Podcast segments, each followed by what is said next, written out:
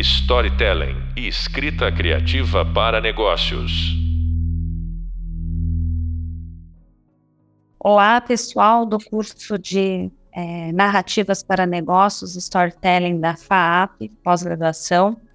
Hoje, é, eu, a professora Giz Aquino, de Psicologia das Narrativas, estou recebendo o professor também e filósofo Luiz Felipe Pondé para falar as, a respeito das narrativas na formação do sujeito na cultura. Olá, professor, como vai? Tudo bem, bom dia, Giza, bom dia a todos. Obrigado pelo convite, obrigado, Aldinelli.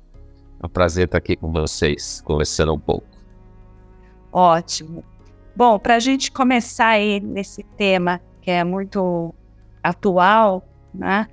Queria trazer para nossa conversa a ideia de que é possível separar o público do privado nas nossas narrativas nos tempos atuais? Olha, a, a ideia de público e privado é, é uma ideia que para nós teria ter muito valor, mas ao longo da história ela não é evidente de se fazer essa fronteira.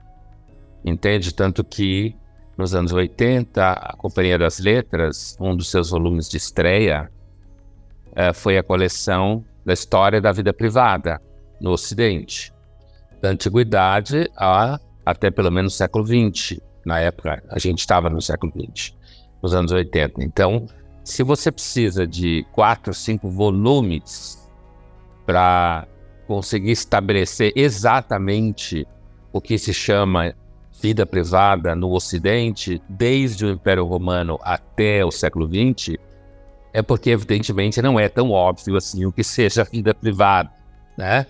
Tem a ver com a percepção social, o espaço em que você mora, tem a ver com muros, separações dentro de casa. Por exemplo, durante muito tempo a atividade sexual sempre foi pública, certo? À frente de todo mundo. Ninguém sabia quem era o pai da criança, né? E até você chegar a uma situação em que uh, é uma, é uma é, digamos assim, é, é o tipo de atividade em que você faz falando baixo, antes jantando num lugar com pouca luz e depois é absolutamente privado, tem aí toda uma longa história, né? E é, também, se a gente pensar nesse exemplo, hoje, lugares de uma cidade em que pessoas moram em comunidades, em favelas ou ambientes uh, bastante vulneráveis, vai ser também, de novo, difícil você uh, falar de uma vida privada completamente clara. Então, isso para dizer que nós não estamos caminhando num terreno óbvio, né, quando a gente faz a diferença entre vida privada e vida pública. Especificamente no que você perguntou, e na época em que a gente vive, é, a vida privada ela é atravessada por elementos públicos como sempre foi. Mas hoje, especificamente, por exemplo, uh, se você pensar nas redes sociais, que são uma forma de marketing digital, em que as pessoas estão se vendendo o tempo todo, então muitas vezes a própria narrativa privada é feita para engajar, é feita para dar resultados, é feita para fazer network. Então, eh, a destruição do que a gente poderia chamar de narrativa privada eu não sei até que ponto esse conceito pode ser também um conceito um tanto abstrato, é, é, é, é levado a cabo pelas próprias pessoas. Então, resumindo a ópera, uh, eu não acho que seja evidente, fácil uh, se dizer que uma pessoa pode construir uma narrativa privada ou subjetiva sem uma interação direta com os conteúdos culturais que circulam pela narrativa pública. Certo. E pensando até é, nesse aspecto, o senhor trouxe, então, esse conceito hoje de desempenho, de venda de si mesmo e de cultura da felicidade, tem quais impactos aí nos sujeitos e suas narrativas de si mesmos, né? Eu acho que tem um, um, antes de tudo me veio à mente a ideia de impacto ansiogênico terrível, né? Verdade. A ideia de que você tem que desempenhar até quando dorme, você deve ter sonhos construtivos, memórias construtivas, que você deve ser assertivo no modo de escovar os dentes, certo? que você deve estar o tempo inteiro pensando se o que você fala, faz, ou o modo como você age, soma ao seu portfólio, é evidente que isso tudo é muito ansiogênico. É por isso que é, eu acho que é um ciclo muito interessante, é que o discurso sobre a felicidade como paradigma existencial, ele funciona muito bem para gerar mercado para a infelicidade. É. Então, quanto mais você diz para as pessoas que elas têm que ser felizes, mais elas precisam consumir literatura que minta para ela, dizendo que ela vai ser feliz. E aí ela fica infeliz, aí ela vai atrás de outro tipo de literatura ou dispositivo qualquer que diga a ela qual é a forma da felicidade. Então, a ideia também de que você tem que ter desempenho, performance, né? É, eu acho que isso, a característica que une de cara tudo isso como impacto na vida privada da pessoa, na própria subjetividade, é um crescimento que não vai melhorar, acho que só vai piorar, de ansiedade, que inclusive seguramente é um dos elementos que faz com que as gerações mais jovens estejam cada vez mais comprometidas na sua saúde mental, que por sua vez é um grande mercado. Né? A saúde mental é uma das grandes fronteiras do capital no século XXI, em todos os sentidos. Né? A criança ou adolescente já nasce imerso no mercado da saúde mental. E, além de tudo, eu acho toda essa história de desempenho, felicidade, do ponto de vista estético, uma literatura muito brega. Muito brega, assim, muito feia. Muito pouco é, pautável. Ela é palpável, ela é enganosa, ela estabelece com a, as pessoas uma, uma demanda contínua de que a pessoa tem que viver entregando resultados de si mesma, né? E uh, ela, quando eu digo que ela é brega esteticamente, é porque é, ela faz com que as pessoas fiquem o tempo inteiro mentindo, sorrindo, fingindo que estão ótimas. Sabe aquela ideia que circulava pelo filme Beleza Americana, no, no, no ano 2000, uh, eh, que a mulher do personagem principal, Annette Bening, a atriz, falava uh, antes de você ter sucesso, você tem que passar uma imagem de sucesso. Eu acho que isso hoje é um mandamento religioso em toda parte. Pois é. E essa, esse imperativo da imagem de sucesso cria também uma é, narrativa fake. Sim.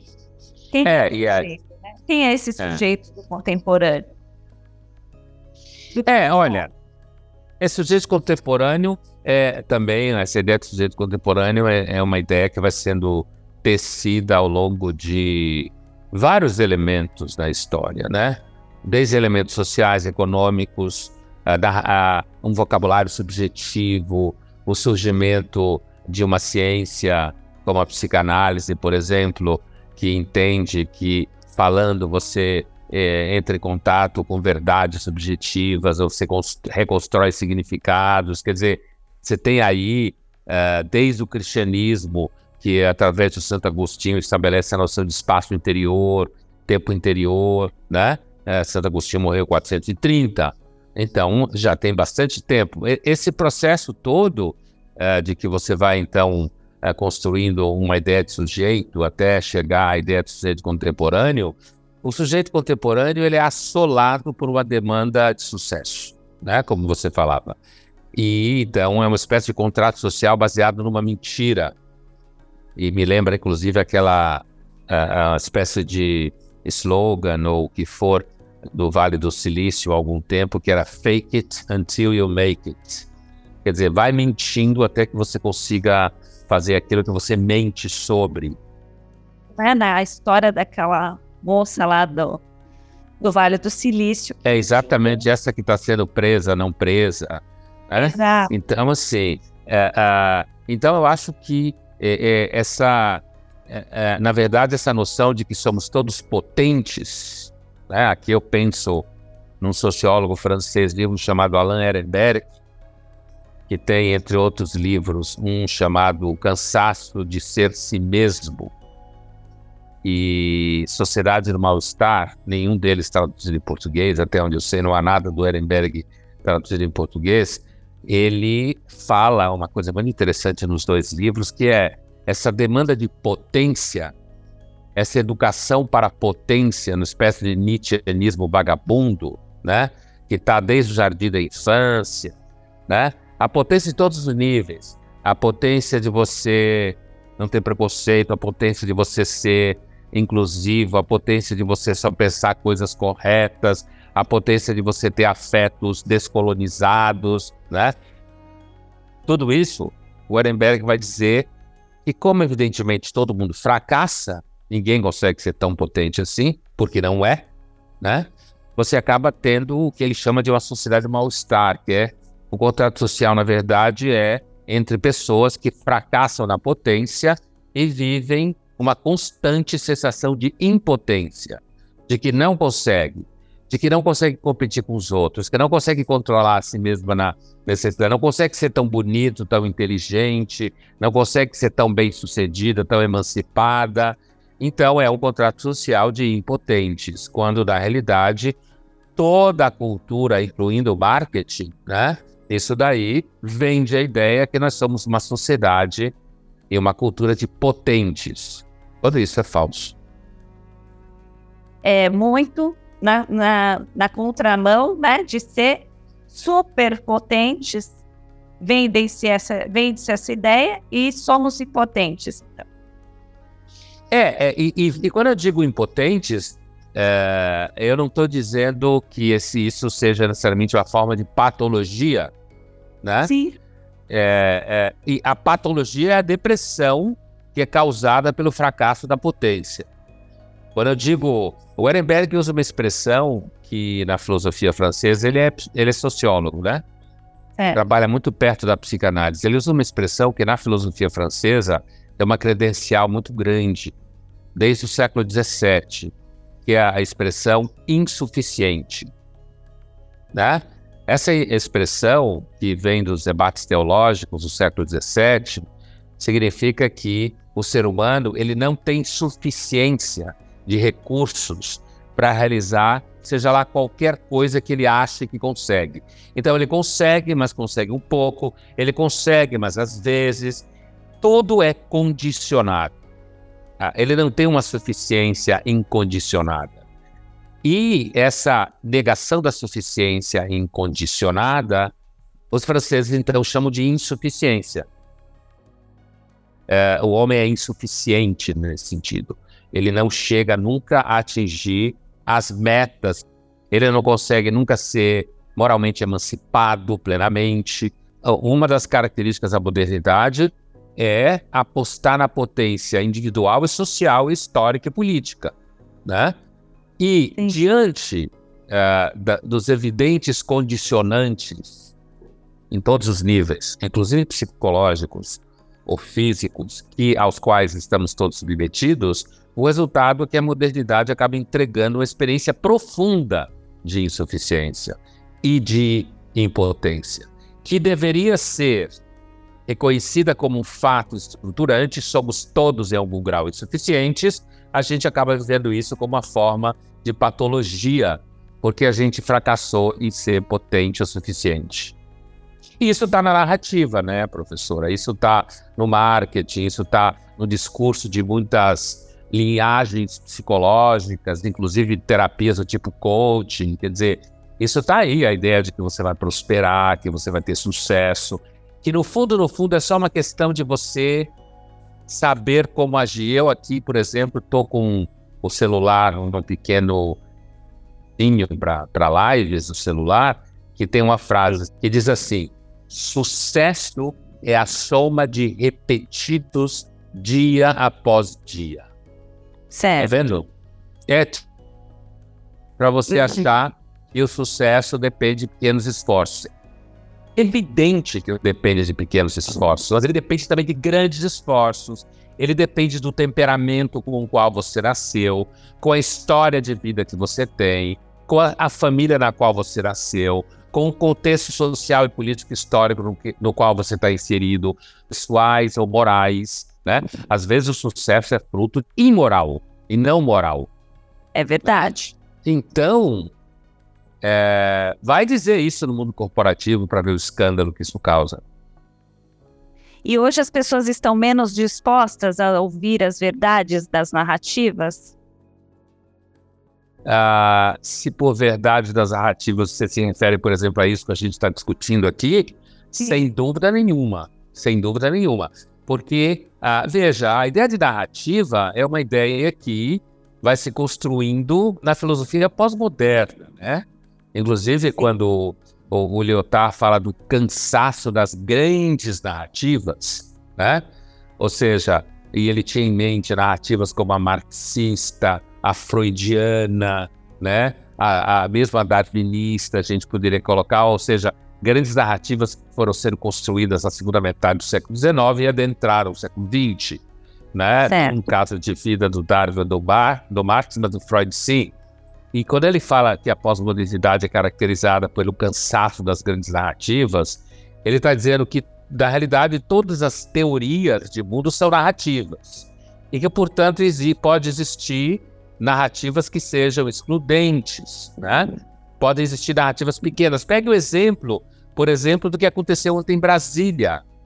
Quando o, o, o Lula fala com Maduro e se refere às narrativas que foram construídas contra a Venezuela e que ele, Maduro, deveria construir uma narrativa que fosse a narrativa da Venezuela sobre si mesma, quando ele usa a palavra narrativa, ele introduz no discurso dele, que foi teve a reação imediata do Laval e também do Lacal e também do, do Boric, do Chile, e, e o primeiro presidente do Uruguai, ele, eles apontam diretamente a ideia de que o Lula, usando a expressão narrativa, ele estava querendo dizer que tudo é uma questão de ponto de vista. Tudo é uma questão de quem consegue impor uma história específica. Isso é fruto, inclusive, de ideias do tipo que a história é a narrativa dos vencedores. Uh, a filosofia na Grécia já entendia isso, os sofistas já afirmavam isso. Né? Uh, se, se, vacas tivessem deuses, teriam cara de vacas. Então, há muito tempo se sabe que a ideia de verdade é uma ideia que normalmente transita por pessoas ingênuas ou de pouca leitura. A democracia e verdade, por exemplo, não se misturam. Ela, a democracia está sempre dependente de narrativa. Só que quando você assume isso, como o Lula assumiu na fala do, com Maduro, é como se ele estivesse dizendo: olha, quando se fala que a Venezuela não respeita os direitos humanos e é violenta e tal, isso é só um modo de contar a história, tá? Alguém pode contar a história de outro jeito. E se esse outro jeito pegar, a gente começa a assumir que esse outro jeito é verdade. Então, o conceito de narrativa já pressupõe em si a exclusão da ideia de alguma verdade absoluta, certo? Uh, científica, que é a forma mais banal de se entender verdade absoluta hoje em dia, a própria noção de episteme que o Platão fala no Teteto, do qual vem a, a ideia de teoria da ciência, epistemologia e tudo mais, exclui. Então, quando a gente fala de narrativas, a gente já está imerso no mundo sofista, no mundo relativista, no mundo onde não há verdade absoluta, no mundo político, né? E mesmo na filosofia, como o Platão percebeu muito bem, ou Sócrates antes dele, se a pura e simples aceitação de que não existe verdade nenhuma, como falavam os sofistas, carrega consigo uma série de consequências. Uma série de consequências. Ainda que a gente possa dizer que, no final das contas, o importante é você construir uma narrativa sobre si mesmo, que seja uma narrativa positiva, uh, a ideia de que, portanto, tudo uma questão de construção de narrativa pessoal, já mergulhou o sujeito na ideia de que ele está numa sala escura e que ele vai ter que encontrar tateando as coisas, algum espaço de segurança para ele. Ele nunca estará lidando com nenhuma noção de verdade. Portanto, essa ideia de narrativa, ela pode inclusive entrar em conflito com a noção de verdade subjetiva, que tem a ver com um conjunto de elementos uh, do romance familiar, no sentido freudiano, que de fato é verdade para aquele sujeito. E não simplesmente o modo que ele encontrou para narrar sua própria história, que normalmente, né, professora, essa ideia de narrar a sua própria história como forma de saúde é sempre narrar a sua própria história em que você seja protagonista, que é uma outra palavra da moda. Né? É, protagonista, né? Eu sou o protagonista da minha história, né? Sim. que o protagonista é, na verdade, a ideia de alguém que está na frente do combate, né? Na sua origem grega, né? Agon é combate. A jornada do herói, você atravessa a sombra, você atravessa a noite escura da alma, você chega do outro lado integrado, né? Essas ideias são muito boas para você colocar em vendas. Né? Ela funciona muito bem para vendas, inclusive para vendas de, de, do mercado da saúde mental. Ela pega muito bem. Mas a verdade é que o protagonista no universo grego, no universo da tragédia ou da guerra, era aquele que carregava a maior responsabilidade no conflito e no combate. E, portanto, é aquele que tinha a maior chance de sofrer e de morrer. Não é esse protagonista que é vendido em palestras de autoajuda ou textos motivacionais, que é alguma coisa que você vai conseguir ser e seguramente por isso você vai se dar bem. Talvez você seja o protagonista, inclusive se dando mais mal ou pior do que colegas da empresa que não foram protagonistas de nada e foram covardes e souberam puxar o saco de quem tinha que puxar.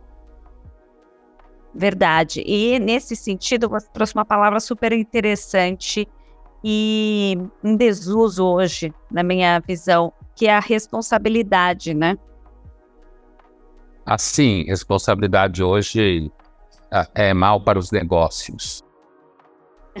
E o ideal é você terceirizar a responsabilidade. É você identificar onde você foi vítima, onde você foi vulnerável, né? Ser vulnerável hoje é um capital, né? Ele é um capital social, um capital econômico, um capital político, um capital psicológico, né? A vulnerabilidade virou uma espécie de credencial em vários níveis da sociedade, né? E, portanto, a responsabilidade só cabe aos infelizes. E somos todos infelizes? Não, o tempo todo, nem todo mundo. Algumas pessoas são mais do que outras, né? Acho que somos todos infelizes. De forma nenhuma. Eu acho que algumas pessoas são mais infelizes do que outras. Isso é que dá muita raiva. Algumas pessoas são mais felizes do que outras, né? Uh, a, a mentira está em dizer que alguém sabe a fórmula da felicidade. A mentira está em dizer que você pode vender para uma pessoa, digamos assim, um certo conjunto de ferramentas que mente constituirão o seu mérito. Quando, por exemplo, parte do mérito possível, você nasce ou não nasce com certas características. Você nasce ou não nasce com características biológicas. Por exemplo, durante a pandemia de coronavírus, antes de ter vacina, Algumas pessoas morriam e outras não. Algumas quase morriam e outras não. Algumas tinham um Covid extremamente fraco e outras em dois dias morriam. Né? O que, é isso senão contingência biológica, genética? Então, é, não acho que nós estamos todos infelizes, não. Eu acho que somos todos submetidos a morte, sofrimento, frustração, perdas, mas as pessoas reagem de forma diferente em relação a isso. Eu vou te contar uma história. Tem um filme, eu não lembro nem o nome, nem, eh, nem o, o, o, o diretor, nada disso, mas eu lembro que o filme é com aquele ator muito bom americano chamado Alan Larkin, que hoje está é. Tá bastante idoso. Esse filme é a história de um sujeito que era gerente numa fábrica, numa loja de carros, e ele tinha um dos seus vendedores, era um sujeito que estava sempre feliz. E ele tinha muita raiva desse cara, né? Porque ele achava que o cara era um idiota, ele tá, estava sempre alegre, né? E, é, inclusive, ele não entendia como esse cara podia levar flores para a mulher dele toda sexta-feira à noite, casado há tanto tempo, quando, evidentemente, todo mundo que está casado há muito tempo, todo homem, não tem vontade de levar flor para a mulher toda sexta-feira, né? Porque o tempo passou, eles não são mais jovens. E aí ele tanto inferniza esse sujeito que ele acaba demitindo o cara da, da loja de, de carros, né? E aí um belo dia ele encontra com esse sujeito num bar, dias depois, e o cara tá lá feliz de novo, cacete, né? E ele eh, começa a conversar com o cara e o cara fala para ele que o que aconteceu, que ele queria agradecer ao, ao gerente por ter por tê-lo demitido, porque ele sempre teve o projeto de abrir uma loja de carro junto com a mulher dele. E quando ele foi demitido, eles abriram a loja de carro e eles estavam muito bem ganhando dinheiro. E aí o cara queria se matar antes de uma situação como essa. Entendeu? Agora alguém pode contar essa história desse filme numa palestra motivacional para dizer que vai dar certo, mas evidentemente ele está mentindo. Porque o fato desse cara ser desse jeito, ou de ter casado com a mulher que ele casou, ou ter construído a relação que ele construiu, ou de ter, no momento infeliz, conseguido realizar o sonho dele, ter dado certo esse sonho, não dá para você dizer que dá para reproduzir isso numa fórmula. Não dá. Não, até porque é uma, uma condição do sujeito, né? Não é uma que alguns têm e outros não. É, essa a desigualdade estrutural de partida na vida é muito irritante. É claro que tem elementos da desigualdade, que tem história. É óbvio, isso é tão óbvio que hoje eu não precisa nem repetir mais de tanto que se fala isso o tempo inteiro, né? desde o jardim da infância. Mas existem elementos de desigualdade, dado condições de igualdade de partida que devem ser dadas, certo? Como educação, por exemplo, saúde, essas duas coisas básicas, né? Para que sua vida não seja essencialmente um lixo. É, mas é, ainda assim existem elementos de desigualdade. E isso é difícil de engolir. É. E esse, esse difícil de engolir também faz com que a gente, por exemplo, né, pensando lá na questão dos gregos, da morte e com relacionando a felicidade ou a infelicidade, hoje existe uma, um tabu em relação à morte, mesmo nós temos passado por uma pandemia. A morte é insuportável, né? Ela é insuportável, né? Ela, é, principalmente quando ela, ela tem nome próprio. Quando é você ou alguém que você vive muito próximo, que você ama e que você depende afetivamente, ela é insuportável, né? E, e, e, nesse sentido, os gregos eram obcecados por isso. Eles se referiam aos deuses como Atenatói, quer dizer, os imortais, que não sofrem de tânatos como nós, de morte, né? E, e, essa, os deuses gregos eles não eram especialmente sábios, eles não eram excepcionalmente todo-poderosos. Jesus é uma minoria entre os deuses, certo? Associado à ideia de amor, de bom, é uma minoria entre as deuses, né? E, é, é, e, mas eles eram imortais, isso era a diferença, né? Eles eram diferentes dos, ser, dos seres humanos e marcavam a condição é, insuportável da mortalidade, né? Então, é, eu acho que hoje o que existe, uh, Giza, é que a morte hoje tende a acontecer em estabelecimentos especializados como hospitais, ou como casas de repouso, né? Não se morre mais na sua cama, na sua casa. Né? É, inclusive burocraticamente é um saco. É. Né? É, burocraticamente o Estado aparece de novo. Normalmente, a maior parte das vezes que o Estado aparece é para te infernizar, né? Em geral. Então, assim, mas nesse caso, se morre na sua casa, você já começa ou vai parar no necrotério para fazer autópsia, ou você tem uma, um médico amigo que dá o atestado. É, imagine se, se essa pessoa for sua filha, ou seu filho, né? O grau de dor insuportável que isso significa. Então, a morte é um tabu. O que existe hoje, me parece, é um distanciamento cultural da morte, maior do que tinha antes. Por quê? Porque o mundo ficou mais higiênico ele ficou mais distanciado. A morte é um objeto profissional, para profissionais. E isso, de fato, cria um distanciamento maior. Mas a única forma de a gente se acostumar com a morte é se ela acontecer muito, em meio a guerras, a fome, a pandemias, ou mesmo num ambiente onde você não tem a condição de ter maior longevidade. A morte é um tabu tão grande que tem muita gente que estuda religião que acha que se a gente fosse imortal, a gente não tinha religião. é uma boa ideia, né? É, porque uma das razões da, das religiões existirem é seguramente a, a, o fato que a gente é mortal. E a ideia que se vende, né, na maioria das religiões, ou são em todas, é que nós não seremos mortais. Ah, isso é muito comum. É, é, sem dúvida, a ideia da crença após a morte é, é muito provavelmente fruto não só do nosso horror à morte, como do fato de que a gente sonhava e sonha com mortos. Né? E até hoje tem gente que acredita, até hoje, aqui em Higienópolis, onde eu estou, é, que quando você sonha com seu pai morto, é seu pai mesmo. Até hoje. Isso é paleolítico, né? É. E, então, uh, esse fato de sonhar com, com mortos, o fato de se acreditar que, portanto, esses mortos podiam atrapalhar você ou não, e as obrigações em relação ao túmulo, né? O fato de cremação aparecer como um modo que talvez você eliminasse completamente o risco dos mortos virem atormentar você, né?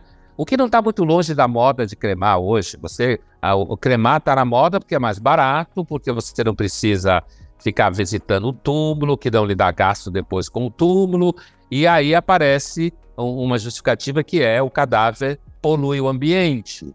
E que é a mesma coisa que os gregos, só que os gregos acreditavam que o, que o morto podia poluir a sua vida, atrapalhar a sua vida né? Então é, a humanidade não muda muito, não. Ela só troca de roupa de vez em quando, mas tem coisas que é, a gente não sai do lugar. E, mas sem dúvida nenhuma, a morte é insuportável, continua sendo. Ou seja, existem alguns temas, né? Como na música existem lá os cinco temas centrais, existem os temas que se repetem ao longo da história da humanidade, dessa narrativa, né? Só muda é, é, como vai se transformar esse tema. É. Jazz vira uma, um hip hop em algum momento. Eu não toco nenhum instrumento, então eu acredito no que você está falando, mas eu entendo nada de música, tá? Então, assim, apesar de gostar de música, é claro, mas assim, é, é exatamente isso mesmo. Quer dizer, essa analogia que você fez, quer dizer, existem temas que estão sempre aí girando e uh, em algum momento, em alguma história pessoal ou social, esse tema assume determinadas narrativas, digamos assim, né? Ou modos distintos de contá-lo, né? E de vivê-lo. É, novas roupagens para um velho tema, né? É, isso mesmo. Que nos constitui, né? Exatamente. Como sujeitos, não existe, existem sujeitos sem a cultura e vice-versa. É. Isso, somos porosos à cultura. Sim. É, o senhor gostaria de deixar alguma indicação? Aqui nós temos dois livros indicados já na bibliografia que são seus, mas gostaria de saber se tem mais alguns que eu gostaria de indicar para os nossos ouvintes.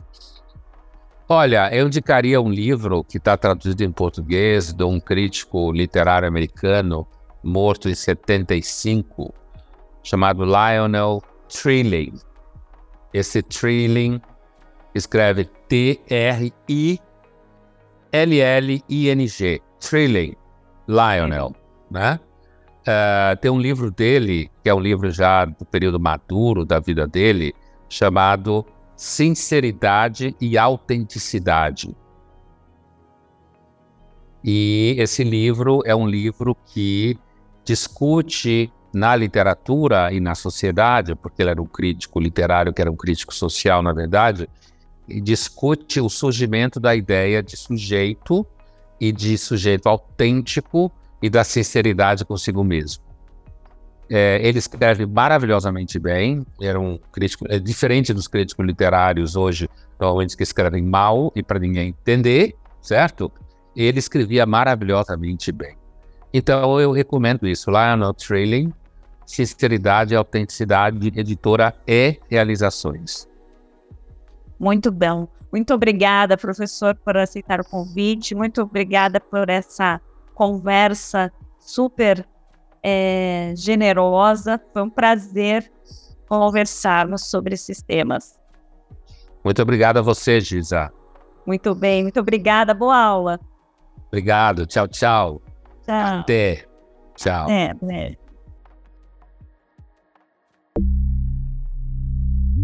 Storytelling e escrita criativa para negócios.